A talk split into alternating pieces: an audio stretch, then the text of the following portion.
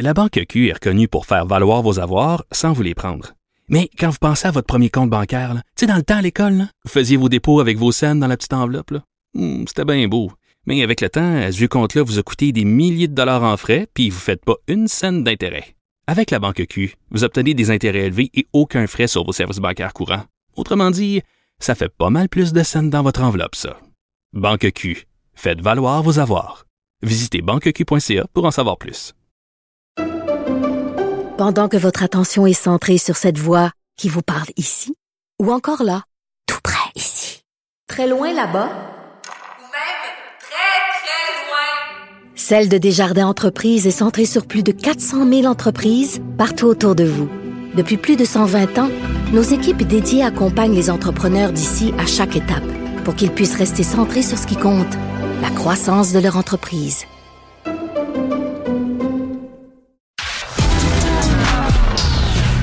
La culture aux affaires publiques. Vous écoutez Sophie Durocher. Cube Radio. À chaque fois qu'il se passe quelque chose dans l'actualité religieuse à Cube, on se tourne vers Alain Pronkin, qui est spécialiste des religions. J'avais envie de lui parler euh, ces jours-ci parce que il y a plein de questions qui se posent sur euh, le, le, le pape et l'avenir euh, du pape, la fin de régime au Vatican. Alain Pronkin, ça tombe bien, est au bout de la ligne. Bonjour Alain. Oui, bonjour Sophie. Qu'est-ce qui se passe avec le pape François? Ben là, on sait quand il a eu son mandat en 2013, parce qu'il a commencé à être pape en 2013, là, ça fait neuf ans, il va entamer sa dixième année.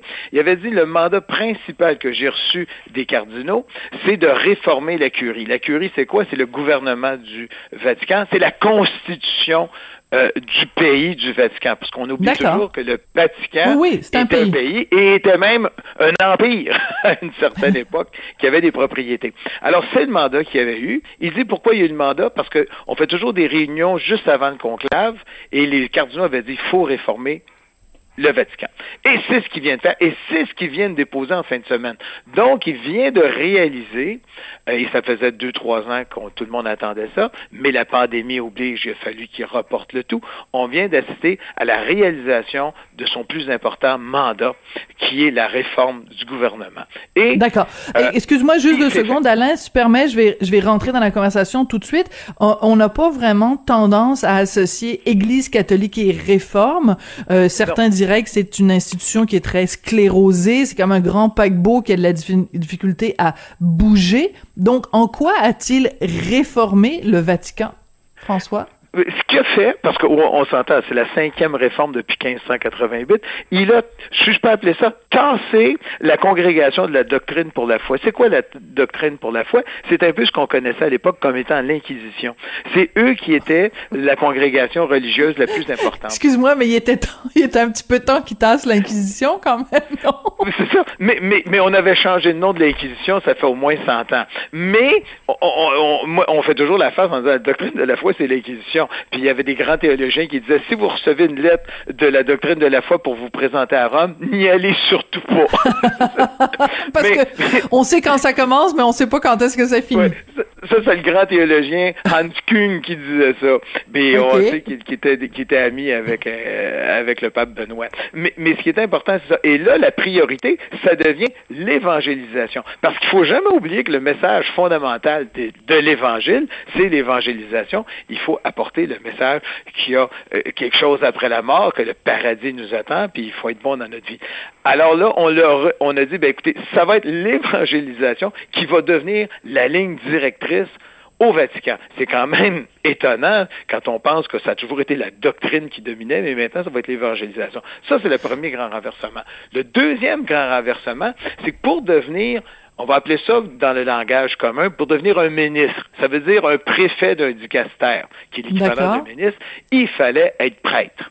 Et souvent, à 90% du temps, ces prêtres-là devenaient des cardinaux et pouvaient être éligibles à devenir pape. Maintenant, c'est terminé.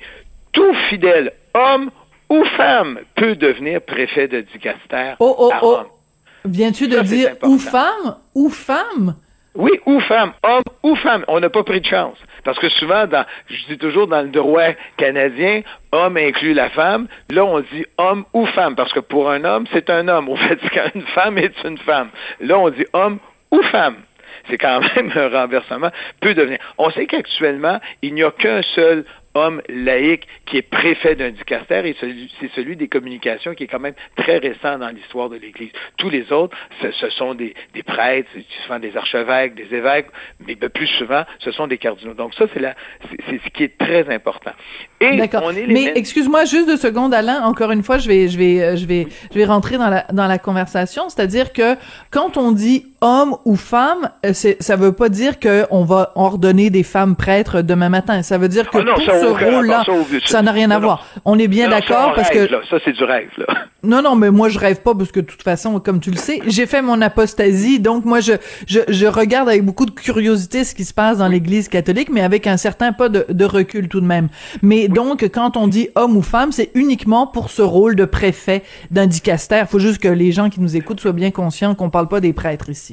Non, non, on parle pas de prêtres, mais c'est quand même euh, majeur comme révolution de dire ben tu peux avoir des hommes, tu peux avoir des femmes qui vont être en charge. Parce que l'important, c'est là, c'est parce que quand tu es préfet du dicaster, ça veut dire que quand tu as une rencontre synodale, ça veut dire que tous les évêques se rassemblent pour voter mhm. sur des points importants au Vatican, tu peux avoir une femme qui va voter. Parce qu'on n'avait jamais de femmes qui ont droit de vote depuis, je pense, la, première qui a un droit de vote, c'est y arrivé il y a deux ans. Parce qu'elle a été nommée, il y a une femme qui a été nommée à un poste important, je pense, au niveau des, tribunaux du Vatican. Bienvenue au 21e siècle, cher Vatican. Bienvenue au 21e siècle. oui, sur 210 hommes qui votent, ben, il y a une femme. Mais maintenant, il va pouvoir en avoir, on espère, un peu plus. Mais c'est pas ce qu'il y a de plus rapide au niveau du Vatican. Mais on voit déjà l'intention. C'est déjà une modification importante. Écoute, cette modification-là, tu n'aurais pas vu ça il y a 100 ans. Oui, mais tu vois, il y, a, une chose qui me frappe, euh, Alain, quand on se parle de tout ça, quand on se parle des, des différents, euh, euh, de, la, hiérarchie à l'intérieur du Vatican, des bon, des gens qui votent, des ci, des ça, des conciles, etc., etc. Je me dis, mettons, toi, t'es un, t'es un croyant, t'es un pratiquant. OK, catholique. Euh, dans quelle mesure ça, ça a un impact sur ta pratique de la foi? Explique-nous l'impact que ça peut avoir au quotidien. Mettons, tu vas à la messe tous les dimanches. Euh, concrètement, qu'est-ce que ça change à la doctrine telle qu'elle est appliquée, mettons, dans les églises euh, partout sur la planète? Pas grand-chose. Ah, ce qui est important, presque, ce qui est important, ce n'est pas là. C'est qu'il a introduit ce qu'on appelle le processus synodal. Il veut ce qu'on appelle un synode, que ce soit des, religieux ou des laïcs, il veut que tout le monde puisse avoir son mot à dire. Donc, il y a un grand synode l'année prochaine pour la place des laïcs. Et là, on veut, et, on le voit partout dans cette nouvelle constitution-là, on va faire, des, le, synode des évêques devient beaucoup plus important qu'il ne l'était. Avant, on faisait des synodes d'évêques, il y avait des réunions d'évêques, puis on regardait ça, oui, non, oui, non. Maintenant, ça va, il, va y avoir une importance. Ça va être euh, directement relié au pape. Donc, on voit que dans son processus décisionnel, il essaie d'inclure le plus de gens possible. Et c'est ça la grande différence. Il ne veut pas que le Vatican, et ça, je lui souhaite bonne chance, soit comme c'est là actuellement, ben, on va dire en bon québécois, on appelle les coups, on dit voici ce qui va se faire. On veut que ça parte de la base. On veut qu'il y ait une pyramide. On va voir qu'est-ce que ça va donner. Mais on sent ce travail-là. Donc, si on veut faire un processus synodal où les laïcs sont impliqués, il faut leur dire, ben écoute, oui, tu peux te retrouver à Rome comme chef d'un Donc, hmm. ça peut avoir une certaine implication, mais on va surtout le voir l'an prochain quand tu vas voir. Puis là, il va falloir retourner à Rome pour voir qu'est-ce qu'il y en est où on s'en va avec ça? Parce qu'on sait que ça, ça, brasse très fort en Allemagne de ce côté-là. On veut des femmes prêtres. On, ben, excuse, on veut des hommes mariés qui deviennent prêtres. Certains vont jusqu'à demander ça. Et en Allemagne, donc là, qu'est-ce qu'on fait avec ce processus allemand-là, du synode allemand, qui va très loin euh, au niveau des réformes de l'Église? OK. Euh, quand on parle de ça, des changements dont, dont tu nous parles, dans quelle mesure c'est motivé par, bon, on se le cachera pas, hein, des intérêts quand même de la population face à la religion, euh, c'est plus aussi incontournable que ça l'a déjà été. Donc, dans quelle mesure c'est, excuse-moi de l'expression, puis j'espère que je choquerai personne en disant ça, dans quelle mesure c'est une opération de marketing? Euh, c'est peut-être un peu du marketing, mais ce qu'il faut se rendre compte, c'est l'indifférence de la population. La religion catholique c'est de l'indifférence. Quand tu regardes dans la population en général, tu as même un évêque qui est allé dire, un évêque français, qui a dit avant, quand dans une classe, tu avais un enfant qui n'était pas baptisé, c'est un scandale. Maintenant, dans une classe, quand tu as un enfant baptisé, c'est un scandale. On a un renversement. Mais tu as tout ce phénomène-là d'indifférence. Mais comment tu peux lutter contre l'indifférence? Parce qu'il faut bonne vouloir se le cacher. Les gens ignorent maintenant. Si tu commences à parler de la Pentecôte, il y a peu de gens qui savent que la Pentecôte, c'est l'Esprit, euh, le Saint-Esprit qui est descendu sur terre pour aider les apôtres. Les, les gens ont perdu ces notions-là de référence. Même, j'ai l'impression que as des gens, tu vas leur dire Ponce Pilate, puis ils savent pas que Ponce Pilate s'en est lavé les mains lors de la, de la crucifixion de Jésus.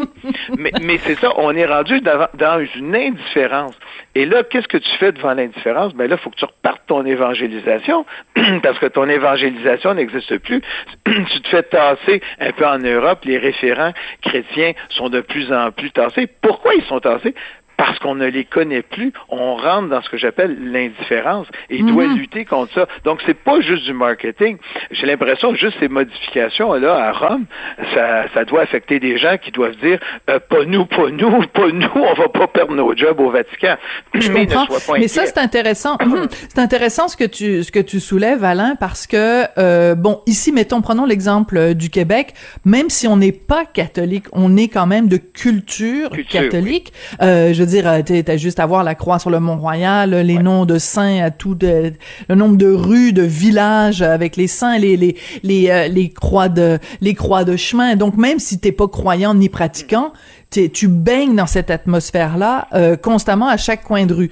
Or, la jeune génération, tu leur dis euh, hostie, ils savent pas c'est quoi à part un, un sacre. Euh, tu leur dis euh, tabernacle et ciboire, ils ont Ils aucune c'est idée quoi. c'est quoi. Donc il y a aussi un manque, si tu veux, d'éducation, même sur notre propre patrimoine, notre propre terroir. Ouais. Mais j'ai remarqué quelque chose, Sophie. Oui, vas-y. Quand il y a un décès sur les routes, les gens, même les jeunes, vont mettre des croix sur le chemin où il y a eu un décès. Ah oui. Ça, hein. on le voit souvent. Je me suis toujours demandé si la croix de chemin qu'on mettait à l'époque pour nous euh, préserver des accidents, tout ça, s'il n'y a pas eu une récupération par la jeunesse à sa façon, et tant mieux. S'ils récupèrent quelque chose, puis ils disent, parfait, nous, on met des croix. de- Voici les nouvelles croix de chemin, c'est qu'il y a eu des morts qui ont été là, et on met une croix. Et tu vas voir les gens de la voirie, ne les enlèvent pas. Hmm. Ils n'enlèvent pas ces croix-là. Ils vont enlever plein de choses, mais jamais ça. Mais ça, mais on est quand même dans une société d'indifférence religieuse. Et Tout à fait. Et c'est ça qui- qui- qui- qu'il faut souligner. Mais il y a des efforts. Fait qu'on voit que le pape, bon, il dit, ben, voici ce que je suis arrivé à faire. Et c'est pas évident parce que le pape, il a voulu tenter des choses. Souvent, on l'a vu euh, en Amérique du Sud, en Amazonie, quand il a voulu qu'il y ait des, des hommes mariés qui puissent agir comme prêtres. Ça a été, le, le Vatican a dit non. Mais on sent aussi dans cette réforme-là une mainmise du pape sur l'administration. Parce que D'accord. on voit partout que ça relève du pape. Et le pape doit décider, même au niveau de l'évangélisation, c'est lui qui va prendre les, les, les grandes Les mesures. D'accord. Vous venez Alain, il nous reste euh, une minute. Je veux absolument qu'on parle euh, de du pape et de la guerre euh, en Ukraine. Un petit mot là-dessus? Oui, un petit mot très très important. On a vu qu'il y a eu une rencontre entre le patriarche Kirill de Moscou, de patriarcat de Moscou, qui appuie la, la guerre, qui parce qu'il dit que le mal est en Ukraine, puis il faut vaincre le mal, et qui a toujours appuyé Poutine. Et il y a eu une rencontre entre Kirill et le pape François par vidéoconférence. Mais là, ce qu'il faut savoir, parce que tout le monde se dit, ouais, mais c'est la diplomatie vaticane. Oui, mais la diplomatie vaticane, n'oublions pas que Kirill souvent a été associé de très près avec le KGB. Certains ont même dit qu'il était Ah oui. membre du KGB. Et on, on oublie cette dimension-là. Et je suis convaincu que le pape savait ces données-là quand il a rencontré Kirill et il a fait un message de paix. Il a dit, écoutez, il n'y a pas de guerre, il n'y a pas de guerre. Et Kirill était un petit peu pris entre son rôle d'appui à Poutine et celui euh, de religieux, parce que quand je dis de religieux comme patriarche, qui est pour la paix contre, le, contre les tueries, fait qu'il était Ben oui. pris un petit peu entre les deux, mais n'oublions jamais ces données-là. Kirill a toujours appuyé, et Kirill, qui, qui est fantastique, c'est que c'est, son père et son grand-père sont morts au goulag. Et c'est quelqu'un qui Incroyable. restaurer l'Église. Et il est passé par le KGB, il a pris les pouvoirs et on voit l'ascension de l'Église orthodoxe entre, euh, euh, sur- le- le- le- comme on dit, entre Staline et aujourd'hui, c'est deux mondes, là. Et il a Absolument. repris les pouvoirs. Et, et c'est ça. Donc là, le Rapidement. pape est pris là-dedans, mais euh, il y a eu des efforts majeurs. Il, s'est levé, il est parti de lui-même et il est allé à l'ambassade de Russie qui avait au Vatican pour lui leur dire la façon de penser. Tous Ah ces oui? gens-là se sont retrouvés à une messe au Vatican. Donc, il se passe quelque chose. Donc, on peut, on, on peut souvent critiquer le pape, mais là, il est, il est allé négocier Il est proactif. Ah ben Oui, ça c'est intéressant. Il va faire Très ce qu'il intéressant. peut, mais au moins, il essaie. Puis ça, on peut jamais empêcher quelqu'un d'essayer d'amener la paix, parce que ce qui se passe Absolument. en Ukraine n'a tout simplement pas de sens. Absolument aucun sens. Et euh, ceux qui croient se demandent peut-être euh, comment ça fait que le bon Dieu laisse ça aller. Alain Euh, comme à la spécialiste, Deuxième Guerre mondiale. Était Exactement. Dieu quand il y avait le, les, les- Voilà. les- 6 millions de Juifs qui ont été, euh, Qui ont été euh, assassinés. Alain Pronkin, spécialiste des religions, toujours intéressant de te parler. Merci beaucoup, Alain. Merci et bonne journée, Sophie. Et bonne journée. C'est comme ça que l'émission se termine. Merci Jean-François Paquet à la réalisation, à la mise en onde. Merci également à Florence Lamoureux qui a fait la recherche pour l'émission d'aujourd'hui et j'ai déjà hâte de vous retrouver demain.